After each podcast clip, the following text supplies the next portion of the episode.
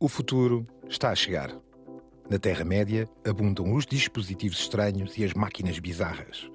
Algumas inspiram-se diretamente na ficção científica e outras nascem na imaginação, mais ou menos delirante, de algum visionário. Quase tudo o que foi inventado foi, num momento ou noutro, um projeto excêntrico e extravagante. É nesse ponto que estão muitas das coisas que vamos explorar. Um ponto inicial. O futuro a começar aqui, na Terra-média. The medium is not something neutral. It, it, does something to people. It takes hold of them, it roughs them up, it massages them, it bumps them around.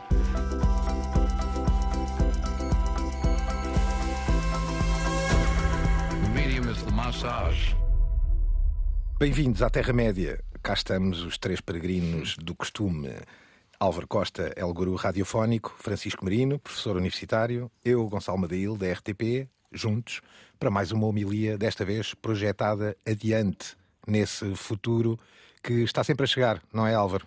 O que eu posso, desde já, dizer é que eh, não somos totalmente responsáveis pelo que vamos dizer. Ou seja, o futuro é daqui a um dia eu estive eh, a ler, eh, enfim, muita coisa do final do ano passado, antes de 24 de fevereiro, como estive a ler muita coisa guardei uh, antes de 2020.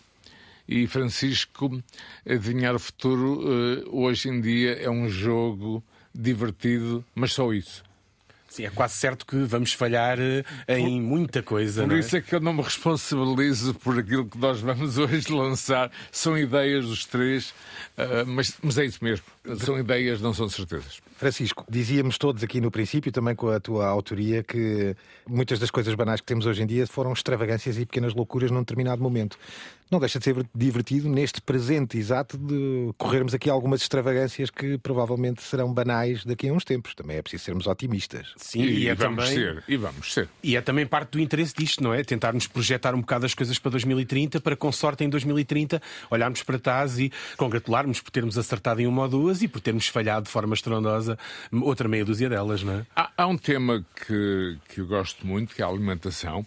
É um dos primeiros que nós temos Curiosamente, Food for Future Summit, ou seja, uh, recentemente no Dubai, uhum. um, um, summit sobre essa questão, mas de repente, Gonçalo, uh, com a guerra na Ucrânia, a questão do, dos portos do Mar Negro, de repente estamos de novo a falar do básico, como vamos distribuir o trigo pela população mundial. Quando este summit era algo que tinha a ver com alternativas. Por exemplo, eu vi isso no Silicon Valley, enfim, pílulas, uh, batidos, Soylent, toda uma série de alimentos considerados uh, saudáveis nutritivos que não são cultivados refeições estilo 2000 Odisseia no espaço, não é? Essa sustentabilidade, essa ideia de sustentabilidade nas tecnologias quanto aos equipamentos, os métodos de preparação, são talvez até mais o busilis desta cimeira no Dubai, não é? Este, este Food for Future, não é? Do Summit. Vamos só ouvir um bocadinho daquilo que foi o entusiasmo de algumas das pessoas que participaram, que não deixa de ser curioso. Let's team up, connect minds, create the future and make sure that this becomes a very sustainable area where we grow food locally. Víamos aqui gente absolutamente delirante, nota-se pelo tom de voz de algumas destas pessoas, porque não é propriamente um momento gastronómico, é sim um momento tecnológico. Não, é isso, Gonçalo, é, é uma alteração, digamos, paradigma, ou seja, até que ponto a refeição tradicional, com o prato, os talheres, todo o ritual alimentar. Ainda há pouco eu, Francisco, falávamos de restaurantes, já agora na Covilhã, enfim, por vários motivos, e de repente há aqui uma alteração a que, e pessoalmente estou aberto, Francisco, que é alimentar-me através dessas pílulas, da Soylent, toda uma série de produtos que são uh, criados, fabricados e inventados em laboratórios. Há um documentário muito curioso que é um fake, um falso documentário que se chama Bistro in Vitro,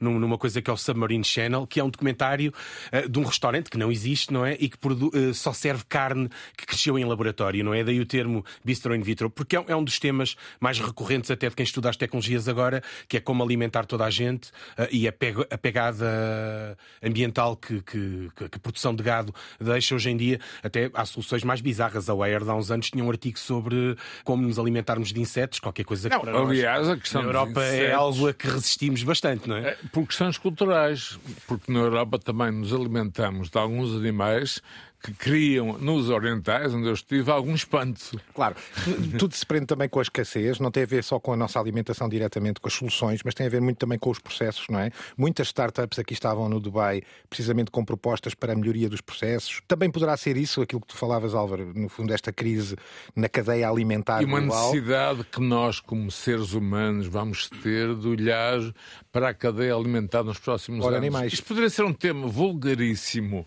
há há uns anos e, Francisco, hoje em dia, torna-se um tema futurista. Como será a alimentação humana dentro de 10 anos? Já está em 2030. E com a guerra a, a- densificar essa necessidade. Provavelmente vamos ter aqui alguma aceleração tecnológica também para tentar suprir estas escassezes, estas lacunas que estão a acontecer neste momento no comércio ou, ou- mundial. Ou, por exemplo, fechar a saída marítima para a Ucrânia, que é uma grande produtora de, de cereais, em especial e com consequências em países africanos. Daqui, e para fecharmos o Dubai, este link, este, este som Que é delicioso, é delicioso. que é delicioso e porque também deixa, não deixa de ser um espetáculo para os sentidos e para as ilusões dos sentidos, tínhamos aqui a ligação exata para o tema seguinte.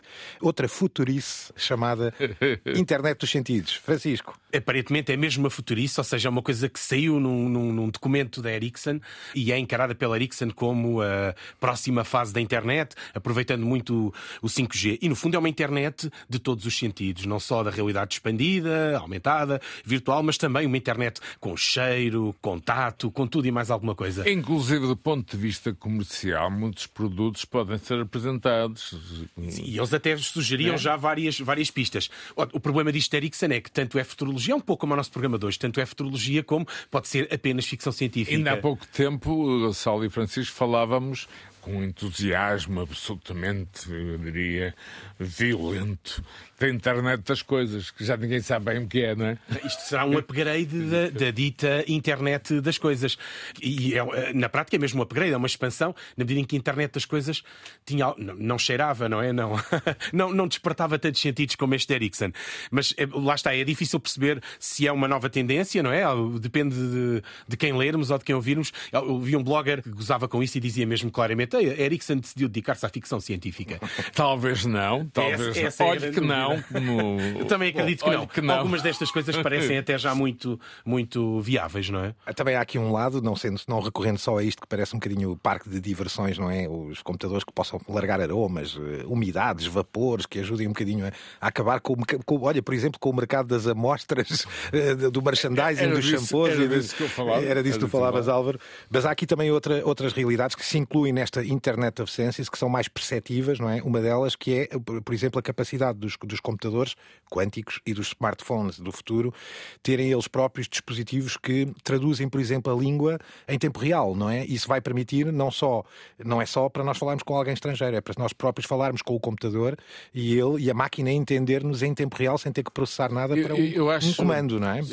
Eu, eu estou a ver Tokyo Vice, que acho uma série absolutamente. Uhum. falámos, eh, A sua maioria é falada em japonês, com sotaque de Tóquio, e obviamente que eu sigo as legendas, que é algo que eu nunca faço. E Uma coisa que eu sugiro ao auditório, eh, muito humildemente, é uma aprendizagem do inglês sem olharem para as legendas e ao mesmo tempo olharem para toda a cena. Porque muitas vezes, Francisco, quando olhamos para as legendas, só temos uma parte daquilo que o realizador quer fazer. No entanto, hum, aqui está uma possibilidade. Ouvirmos os japoneses imediatamente temos tradução simultânea através destes programas. Não é? até entre o entendimento homem-máquina, não é? Porque a questão da tradução em tempo real implica isso também, não é? E até uma das bases desta, inter... e se calhar a mais viável, é esta ideia de entendimento eh, entre Ora, homem e nem mais. máquina, até a adaptação do próprio software ao nosso estado de espírito, que é uma das coisas que é muitas vezes sugerida. Exatamente. É quase um upgrade à ideia da customização e da internet das coisas. De uma máquina que acompanha o teu comportamento de uma forma ou de outra e que te conhece a ti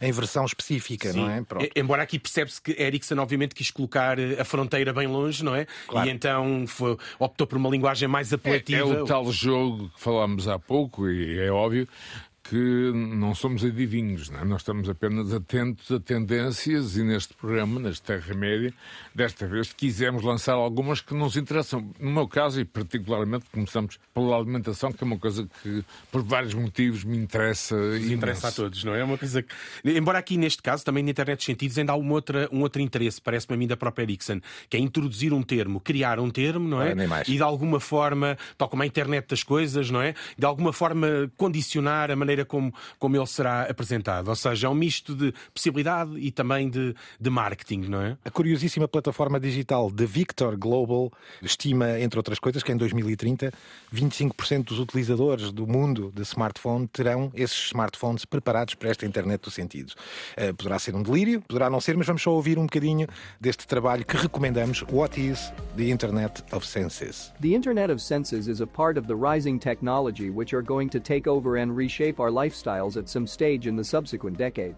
The Internet of Senses is one of the main rising client era trends for 2021 and closer to 2030.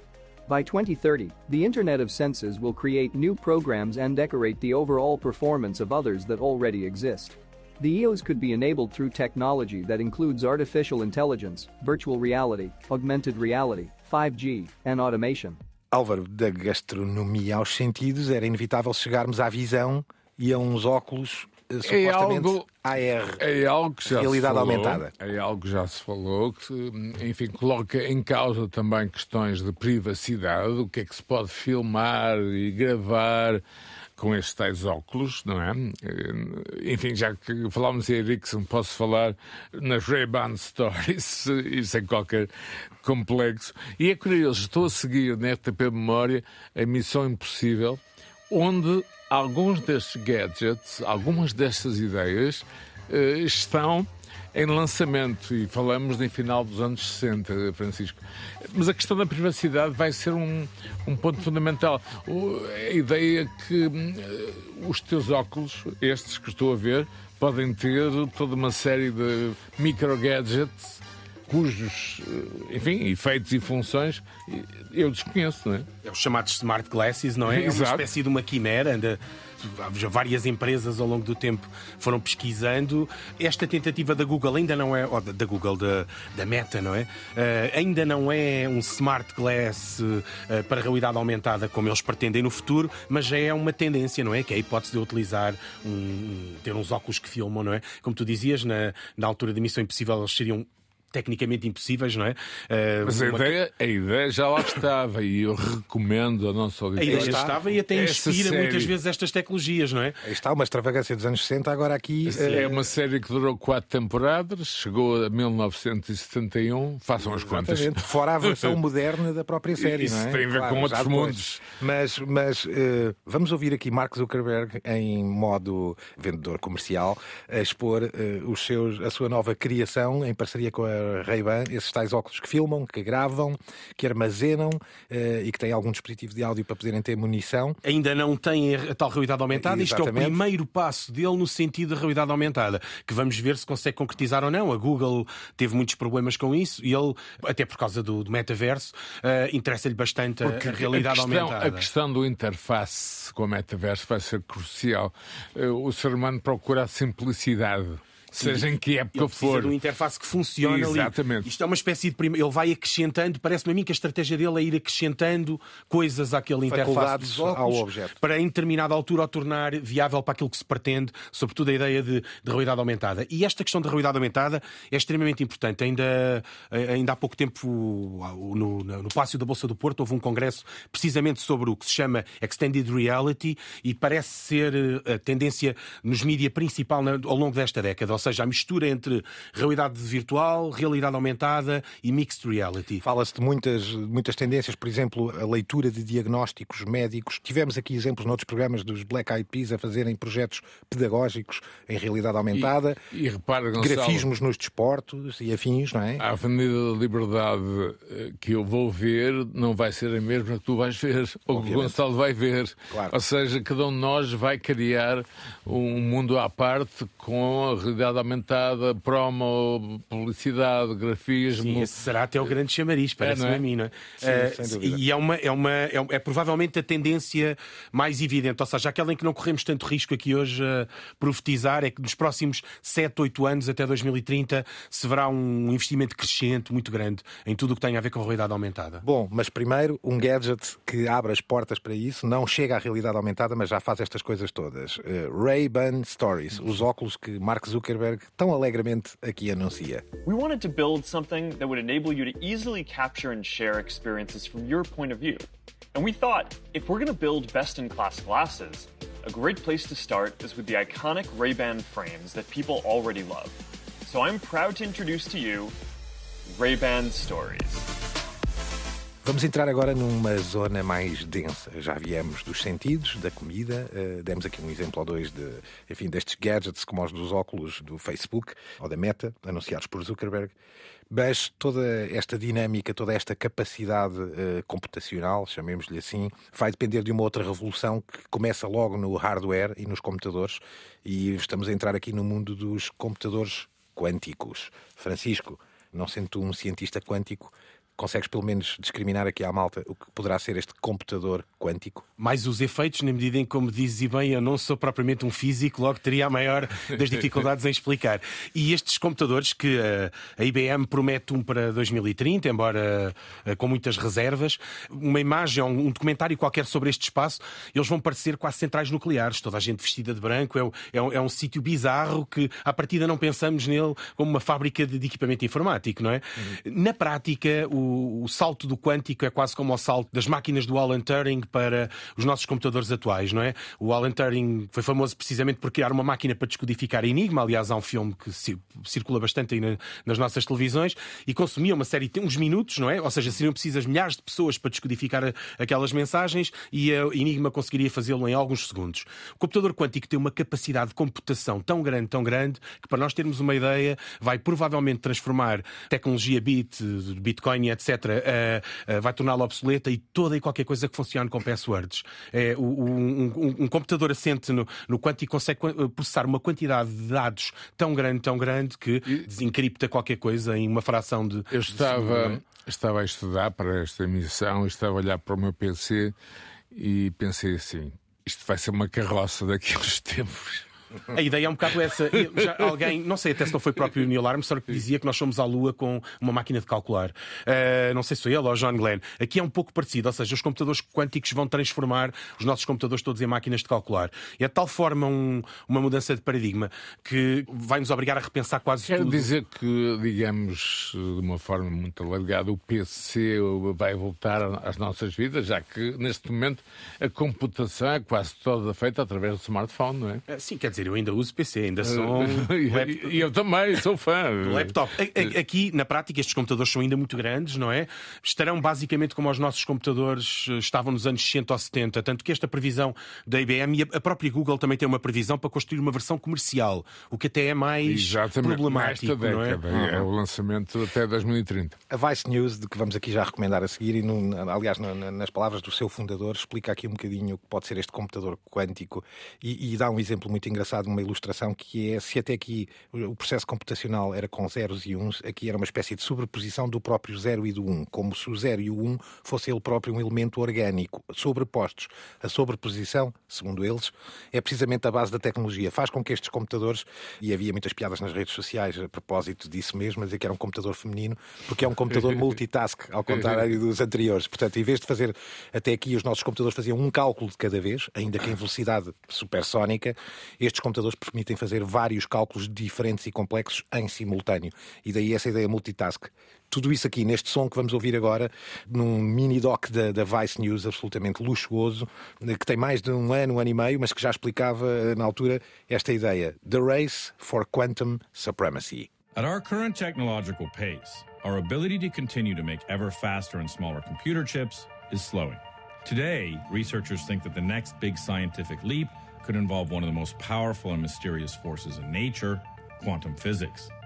Now, what would take years for current computers to do, a quantum computer could achieve in just a few moments, promising profound leaps in everything from medicine, communications, and space travel to an understanding of human consciousness itself.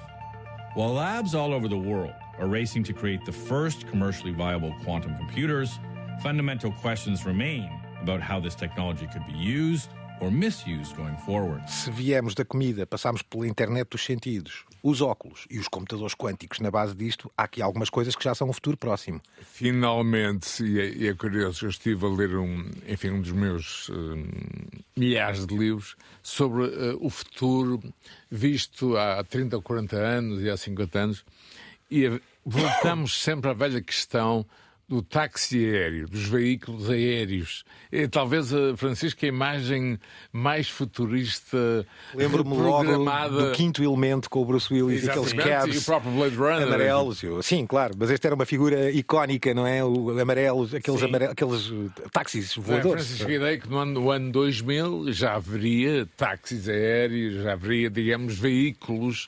autoestradas e, digamos, toda, toda a rede de, de, de tráfego uh, estaria a ser dirigida para os céus.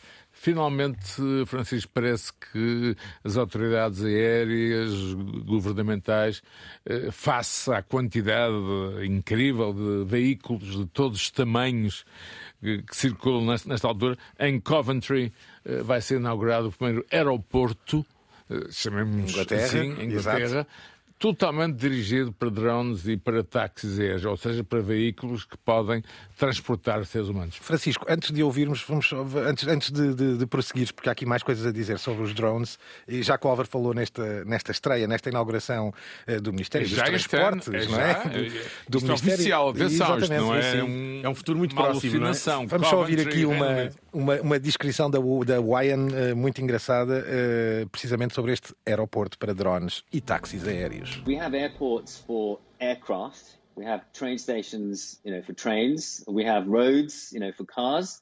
Um, and this new form of mobility, you know, urban aerial mobility, will need its own infrastructure to support it. You know, we'll, passengers will need to interact with the infrastructure, arrive, you know, book their flights, you know, go into the passenger air taxi lounge. So we'll need to have dedicated supporting infrastructure for this. Francisco, isto já vinha desenvolvido com a ideia também das Amazones e companhia de, dos processos de encomenda, não é? E portanto essa tal ideia desse futuro cheio de insetos voadores eh, tecnológicos no ar que tanto vimos nas cidades futuristas do cinema já começa a não, não, estar assim tão distante, já não é bem uma extravagância. Sim, e curiosamente uh, acabam por se aproximar dessa visão do futuro e ao mesmo tempo são também muito diferentes. Uh, o Álvaro falava aqui da visão clássica da ficção científica e nós todos que estávamos vivos em 99 ficámos um bocado desiludidos com a passagem de ano uh, para 2000, na medida em que andávamos a enganar há algumas décadas, não é? E, e não sei se vocês se lembram, o Regresso ao Futuro fez aquele período do. Julgo que o filme é de 85, logo acho que era 2000 2080, 2015. 2015, 2015 fez o tal período do futurista, não é? Em que supostamente deveríamos ter carros voadores e, e etc. Já existiam nessa altura. E, e, e antes disso falavam, eram sobretudo aviões, estou-me a lembrar no, no Metrópolis eram umas avionetezinhas, não é? Nós continuamos à procura deste transporte urbano aéreo, mas na realidade vai ser uma versão do drone, não vai ser nem uma expansão do automóvel, nem do avião, mas sim Acima do tudo, drone. Francisco, é a organização uh, oficial e governamental e tecnológica da, da, quantidade de veículos que já circulam nos céus e que, que tenderão a aumentar. Tenderão aumentar. Prevê-se que o, o, recurso a drones na, na, nas próximas décadas vai aumentar muito significativamente e é natural então que este tal mito, o tal santo grau das viagens aéreas urbanas, tenha passado precisamente para o drone. Os é? táxis aéreos, aqueles que eu pude ver em, em filme, para já têm uh, uma. Enfim, conseguem voar 15 a 20 minutos. Uhum. Sim, são distâncias curtas. Uh, há uma startup chinesa serão que também urbanos, está a desenvolver. Né? Serão urbanos, passar Lisboa Norte, Lisboa Sul, passar do oeste ao leste do Porto, né? Exatamente. Mas, não, quer dizer, enfim, já sabíamos que o próprio governo britânico não investiu só no aeroporto, pelos vistos, os Correios Britânicos, não é o Royal também Post. vão iniciar um serviço também, de... também de entregas, uma, vão comprar uma frota para serviço de entregas. Mas, falando disto, a Top Electric, também outra plataforma muito dedicada ao desenvolvimento tecnológico, a Top Electric podem seguir também no seu canal de YouTube, fala precisamente aqui desse tal, dessa tal uh, quimera transportar passageiros uh, desta forma e por via aérea. First Working Passenger Drone. It looks like a small helicopter, but with four propellers spinning parallel to the ground in a similar configuration to other drones. Hu Huasi, the co-founder of the Chinese tech company, said that all the traditional flying vehicles cannot achieve the goal of fully autonomous flying, so it's still far away from being used in daily commuting. But debuting the passenger drone and flying it means the scenes that we only see in science fiction movies, such as Blade Runner, are now very close to common people. Muitos destes drones começaram por não ter ninguém e, portanto, apelavam para essa tal máquina autossustentável, como o exemplo, tal como o capítulo que vamos entrar a seguir, de novo, Álvaro, o fetiche do, do nosso, do nosso amigo Álvaro, os robôs, não é? E a robótica não para, Álvaro. Não, e temos agora, enfim, uma espécie de feira anual das novidades em que são apresentados em Tóquio eh, uma série de robôs com uma série de atividades, digamos assim, com uma série de possibilidades eh, que vão do acompanhamento, que vão, eh, digamos, da possibilidade da preparação de refeições extraordinárias, que vão à segurança.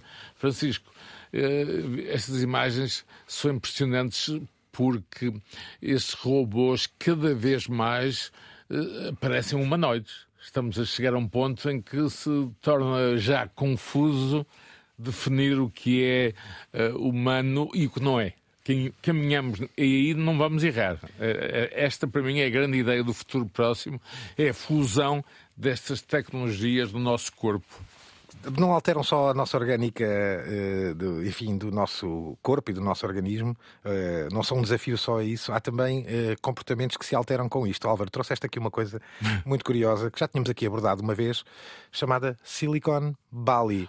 Parece que estes novos geeks e os empresários novos do, do, do, novo momento, não é? Estes novos milionários já não fazem coisa por menos, não são, não estão aterrados nos seus, nas suas torres no meio de Nova York, Berlim ou Londres. Estão de prancha de surf debaixo do coqueiro. Será? E, Francisco, escolher Bali na Indonésia, pelo menos é, é muito interessante. E a ideia de Silicon Ponto Valley tanto pode ser em Lisboa, no Porto, como em Bali. Mas, de qualquer maneira, aqui sim, eh, não podemos garantir que dentro de uma semana estes nómadas já estejam noutro sítio qualquer. E daí esta importância que o BitTorrent tem, ou que a tecnologia BitTorrent tem nestas, nestas coisas todas, não é? Eh, e é curioso até este exemplo que tu trazes, coincide quase temporalmente com a questão do Equador se ter convertido, não é? Exato, sua moeda oficial, não é? Na medida em que isto eh, agiliza bastante o processo de funcionamento dos nómadas digitais em geral, não é? Uma tecnologia tecnologia que vem, que vem facilitar muito. Uh... O teletrabalho para eles foi uma condição desde o primeiro momento, não é? Se tinham estes hábitos muito californianos ligados ao surf, ligados a um certo lifestyle uh, libertário, eu, eu, diria que há uma canção do Jimi Hendrix, If Six Was Nine. Eu acho que vivemos um tempo em que os velhos velhos hippies, surfers, libertários, gente que vive, não diria à margem no sentido social, mas à margem no sentido de estilo de vida, Francisco, estão de alguma forma a trazer ideias dos anos 60. Eu não sei até que ponto a qualidade do ácido glicérgico da altura ajudou, mas Será que esta geração vai ser a nova beatnik, não é? É, é a minha impressão, Francisco. Poderá ser. Francisco, investidores, designers de projeto, enfim, visionários, tudo produtos desse nomadismo digital. Sim. parecem estar a dominar, a querer dominar este mundo eh, das criptomoedas, da tecnologia NFT, blockchain, mas a partir de uma praia paradisíaca, qual The Beach do Leonardo DiCaprio, não é? Sim, a sequência do Covid já se, já se previa que viesse despertar e o nomadismo digital em muita gente, até porque nós acabámos por ser um bocado nómadas digitais forçados, não é? E então quem conseguia encontrar algum prazer nisso, obviamente que vai, uh, que vai capitalizar. E, e, sobretudo estas tecnologias como a blockchain e etc. vêm necessariamente uh, uh, favorecer, favorecer imenso isso e facilita bastante até em termos de trabalho. Oh, durante este período do confinamento estive num congresso com um daqueles megas da televisão televisão, que é o Jason Mittel, um especialista em televisão, e ele dizia todo contente: acordei de manhã, estive num congresso em Paris, agora estou em Lisboa e a seguir vou almoçar. Uh, e realmente é, é, um, é, um, é um, as novas tecnologias vieram a permitir, e necessariamente estas pessoas que têm este lifestyle já mais liberto de restrições, não é? Vão, obviamente, é, a questão abraçar... da cripto, e nós iremos fazer um programa sobre a cripto, NFTs, etc eu penso que vai ser fundamental esta, esta década. Aliás, a, a ligação entre, uh, digamos, o dinheiro oficial e o dinheiro digital. Acho que esta vai ser uma das questões fundamentais. Viabiliza imensos futura. destes problemas práticos do nomadismo digital que nós muitas vezes não pensamos neles, das remunerações aos impostos e etc. Tudo isso veio. Embora, claro, é sempre o risco de fazer futurismo, não é? Na medida em que as criptomoedas, de um momento para o outro, podem arrasar o Equador e toda a gente que tenha eh, dinheiro lá enfiado, não é? O que não é propriamente uma forma muito. Investir é um jogo. É verdade, é verdade. Não, e este, dupla... é um este duplamente arriscado até, não é? em menos de duas semanas ou três semanas, acho que deu um trambolhão bastante grande, não é? Este exemplo paradigmático em Bali, Marcus Grip, eh, um comunicador digital eh, famoso no YouTube, faz uma incursão a Bali e neste som que vamos ouvir, que deixamos para a vossa referência, pergunta-se de facto Bali é a nova Silicon Valley da cripto, portanto há uma Silicon Valley? So, of all the places in the world, it seems like Bali and especially Canggu here has become a little bit of the hub for this new digital era, the Silicon Valley of crypto, if you will. And today, I want to find out why these people have chosen Bali as their home, how this community is growing rapidly, and what crypto means to them. Dentro destas futurices para um momento mais geek. Creio que talvez tu, Francisco, trazes aqui uma coisa chamada Steam Deck. Exato. Queres explicar? E que não é exatamente futurista, porque já existe e já está à venda, mas para mim é futurista porque ainda não consegui adquirir e a maior parte das pessoas não vão conseguir. é outro conceito a lista de, de espera é muito grande. Mas eu trago aqui por outro motivo, para vermos como muitas vezes estes gadgets tecnológicos que nós vamos desenvolvendo remetem mais para a nossa experiência do passado do que propriamente para aquilo que nós antecipamos no futuro. E este então o Steam Deck é um exemplo disto, porque é quase um regresso do minigame, para quem tem a minha idade, ou da Nintendo DS, ou da PlayStation portátil, que eram. Ou do Game Boy. Ou do Game Boy, que, eram, que foram a maior parte delas descontinuadas a partir de 2014, algumas delas muito antes, não é? Eh, e há uma espécie de um regresso a isso. Agora, neste caso, há uma tecnologia que se liga facilmente ao computador e, de alguma maneira, quando nós achamos que um determinado dispositivo está morto e enterrado, não é? O, colocamos no crematório e jogávamos aqui com o telemóvel, não é? Como dizias há pouco, Álvaro, ok, é o, telemóvel, a hegemonia do telemóvel, eis que, não é? Alguém tenta trazer de novo à vida um gadget, neste caso uma, uma consola de jogos portátil. Era isso, no fundo é uma consola de jogos portátil, mas que tem dentro dela, enfim, já uma, uma peça, um objeto de, do século XXI, Sim. mas que incorpora dentro dela todas essas mini consolas dos anos 80, 90. Sim, até 2000 e qualquer coisa, elas foram tendo várias encarnações. O e que se liga muito melhor ao computador, ou seja, faz aquilo que nós esperamos de um dispositivo contemporâneo, que é liga-se melhor com todos os outros dispositivos do nosso ecossistema mediático. Tu, tu falaste na, na expressão telemóvel, fiquei assim tipo. Smartphone, é. pois exato. A própria expressão telemóvel Não, já é ela própria é, anacrónica. Eu tenho, eu tenho, enfim, eh, ainda em casa alguns eh, aparelhos. Eu olho para aquilo tipo. Eu, eu acho que tu pensas assim: será que todos estes aparelhos juntos não caberiam num Steam Deck? Uh, a Valve uh, apresenta-nos aqui uh, esse Steam Deck. Ouçam a promo. This is Steam Deck, the most powerful gaming handheld in the world. Steam Deck is a full featured gaming PC that lets you bring the games you love wherever you go. Full-size thumbsticks, analog triggers, and user-assignable buttons allow for portable gaming without compromise. Steam Deck's multi-touch display, dual trackpads, and gyroscope bring the full power of PC gaming to your hands. A ironia destas coisas, para quem jogou, por exemplo, nos anos 80 o famoso computador, o ZX Spectrum, não é? E a Sim. dificuldade que todos sabemos, o projeto bíblico que era para carregar um jogo e finalmente ele estar disponível, ativo para o jogarmos, e quantas vezes demos, enfim, cabeçadas, murros e afins. De... Eu cheguei a jogar ping-pong, não sei Exatamente, exatamente. Console original. Há um, foi um dos primeiros, não foi? Claro, não deixa de ser Sim. irónico vermos como a computação já trouxe uh, autênticos milagres. Já não é de agora e tem para aí, não sei, 15, 20 anos, um site chamado ZX Spectrum Net que tinha, uh, à distância de um clique, todos os jogos do ZX Spectrum. Portanto, vejamos o quão ridículo é a diferença, não é? E isso também poderia ser uma espécie de Steam Deck, não é? São Sim, estas versões modernas desses. E vemos muitas gadgets. tentativas, de, até na própria estética dos videojogos, vemos muitas vezes essa tentativa de reclamar um parentesco com esses jogos originais, e até uma coisa que está muito, muito na moda, esse visual vintage, não é? O, o, o Álvaro trouxe, uh, dando aqui um salto para algo mais vasto, e no fundo para tentarmos fazer aqui uma súmula de, uma série de, de, capítulos que visitámos e de futurices que já aqui visitámos, traz de, de uma, da Future Business Tech, um mídia digital fantástico sobre tecnologias, traz aqui várias ideias para o mundo em 2030. Álvaro, vamos correr uma lista só para, e Francisco, só para vermos aqui. Falámos da linguagem, da tal linguagem afinada em tempo real entre máquina e homem e as implicações. Álvaro, reconhecimento facial assustador ou não? Uh, já, é, já é uma tecnologia do dia a dia, ponto final. Sim. Francisco, o áudio 360, também já aqui falámos nele, os, os, os auscultadores com, com, eh, com sensores para movimentos finos, trazem também essa ideia homem-máquina. Trazem a ideia da imersão absoluta, que também é outro, outro conceito-chave, não é? Hoje. E uma ambição. A imersão tem se tornado uma, uma ambição no metaverso, nos jogos, mas também até no cinema, na forma de filmar, na forma como se realizam as séries de televisão. A imersão é uma delas. Mas temos, por exemplo, a saúde, Álvaro. Órgãos humanos imprimidos, é, é, é impressos é, em 3D. É talvez de, das ideias mais, mais bizarras.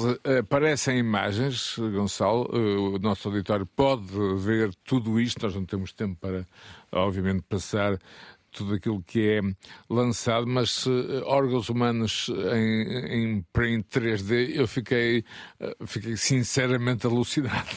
E não só vai mais longe do que a realidade orgânica do, do, do, nosso corpo. Vai também, por exemplo, estes implantes cerebrais que podem ser verdadeiros sensores e máquinas de trabalho e dentro do nosso cérebro. Reparação de lesões. Ora, nem mais. Para a demência, por AVCs, exemplo. eu tive um e sei o que é isso, sei o que foi necessário claro, trabalhar claro. para Há aqui uma que parece assustadora, Francisco, genomas, o maior banco de dados de genomas do mundo. A ideia seria tentar aferir todos os códigos de ADN que existem no mundo para que esteja à distância de clonar, quem quer que seja. Estas, são, estas são pouco assustadoras, até porque recordo-me que há uns 10 anos atrás, a maior parte das revistas científicas, não digo mais divulgação tipo a Wired e etc., indicava o biohacking como o, um dos maiores perigos de, para os próximos 10, 20 anos. E curiosamente. A pirataria biológica. Exatamente, sim. E, e tendencial, e vemos a aparecer cada vez mais nestes, nestas listas não é, tecnológicas o, o biohacking, que é um pouco assustador, não é? E agora imaginem uma, uma internet a correr em 6G, portanto, em terabytes, não é? E que velocidade será essa? Uh, supersónica, não é?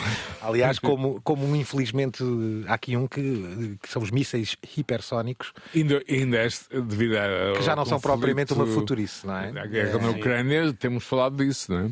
Roupa em 3D, Álvaro, o que, que, é que te apetece vestir? Opa, para mim, designer de made, in, made in Portugal, se for, se for possível. Há aqui um, Francisco, pode ser, este sim pode ser uma verdadeira revolução que falam aqui, que são estes receptores de dióxido de carbono, uma espécie de árvores artificiais, uh, que parece ser uma tecnologia que está a ser, já está muito desenvolvida, não é? Sim, faz sentido que seja, até porque vivemos um contexto não é, de aquecimento global que provavelmente vai, vai nos obrigar a repensar todas estas questões, não é? Ao lado da. E, e, a guerra trouxe retrocesso nesse campo. Ah, sim, trará de certeza, não é? Todas. Aliás, os próprios combustíveis que estamos a usar agora são. E julgo que aqui isto também terá a ver até com a própria ideia de colonização de outros planetas e etc. Estas árvores, árvores artificiais que uhum. uh, são receptoras de dióxido de carbono. Ou seja, são, há aqui muitas possibilidades, não é? Em cima. Álvaro, reatores nucleares mini, por exemplo, são coisas que o Bill Gates anda a estudar. Exatamente, e, e, e, e, o próprio Elon Musk também, também está uhum. metido. Esse está sempre metido em vários sarilhos, não é? Portanto, esse já não é, não é novidade. Mas realmente esta lista, Gonçalo. É, é entre o fascinante e o assustador. Assustador e o possível. Nós já, já o dissemos, não estamos eh, a fazer jogos, estamos apenas a tentar resumir uma série de ideias que conseguimos eh, criar para este programa que dura 50 minutos. Em 2030 espera-se também, só para dar aqui mais dois, um, um, mapeamento total do mar. Pelos vistos está melhor mapeado do que o céu que nos está à vista, Francisco. É, é um dos grandes desígnios, não é? O Sim. fundo do mar. É curioso e o mais curioso disto é que estas são sugestões business tech, ou seja, eh, quem está a olhar para isto não está a olhar só numa lógica de, de evolução e de ciência, mas de business, ou seja, Aliás, de negócio Francisco, logo. Top 20 Technology Futures. Exatamente. Uma é? ideia da aplicação prática e industrial de uma série de ideias, não apenas ideias para diversão ou para claro. desta, desta eh, consumo. De desta variadíssima lista, deixo para o fim a última para o Álvaro comentar, que é a clonagem de espécies extintas. Álvaro, imaginas-te aqui no meio de, de, da Foz, num momento jurássico, com uh... animais recuperados pelo genoma e renascidos? Eu acho que hum, é, o limite vai ser a imaginação, Gonçalo. Hum, poderemos pensar que muita desta tecnologia será, e estamos a gravar o programa em maio de 22, daqui a uns anos, vamos olhar para isto e, e se calhar vamos rir um bocado, ou talvez não, mas eu acho que, que acima de tudo não há limites para, para o futuro da humanidade incluindo uh, o futuro noutros planetas. Estás a fechar. É um aspecto fundamental. Convém que tenhas noção que estás a fechar este programa com chave de ouro dessa forma, não é? Imagina. Ou de prata, pelo menos.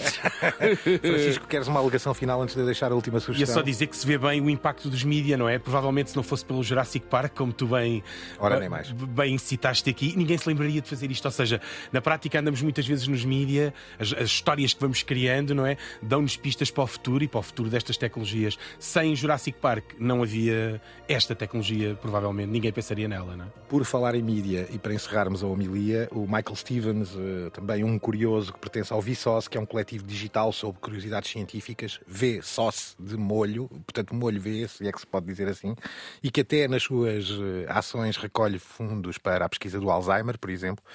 Deixa-nos aqui uma mensagem muito curiosa, precisamente por isso, Francisco e Álvaro, por falarem dos mídias e pela mediação e pela linguagem. E vamos deixar aqui uma mensagem muito curiosa dele para o futuro, que diz qualquer coisa como: Nascemos tarde, nós, a nossa geração, para a exploração da Terra, já o fizeram, e se calhar nascemos cedo para a exploração do espaço, mas nascemos na era da linguagem e dessa mediação, não é? E o futuro, se calhar, é isso mesmo, no meio de tantos códigos, de tanta complexidade, ainda há coisas por dizer. Vamos ouvir. Our planet looks so small, insignificant, fragile. I recently attended the premiere of Sky One's upcoming You, Me, and the Apocalypse with some cool YouTubers, and it got me thinking. In the show, the characters find out that there are only 34 days left before a comet smashes into Earth that's likely to end humanity. They all react in different interesting ways, but what would I do? Termina mais uma homilia da Terra-média. Uma viagem alucinante para nós e esperamos que tenha sido também para o nosso vasto auditório. E obrigado pela audiência que tem crescido e o nosso impacto está a ter. Enfim, está, está a ser surpreendente mesmo para nós. O mídia Terra-média está a funcionar, Francisco? Está, está. Parece que sim, parece que sim. E uh, acabamos de sair do futuro, não é? Ou seja, cada, cada vez mais vai-se alargando o espaço cartografado na Terra-média, não é? Este programa teve a produção maravilhosa da Cristina Condinho, teve os cuidados sonóricos do não menos maravilhoso Henrique Lobo de Carvalho e a pós-produção do mágico Guilherme Marques. Até à próxima. The medium is not something neutral. It, it does something to people. It takes hold of them, it rubs them up, it massages them, it bumps them around.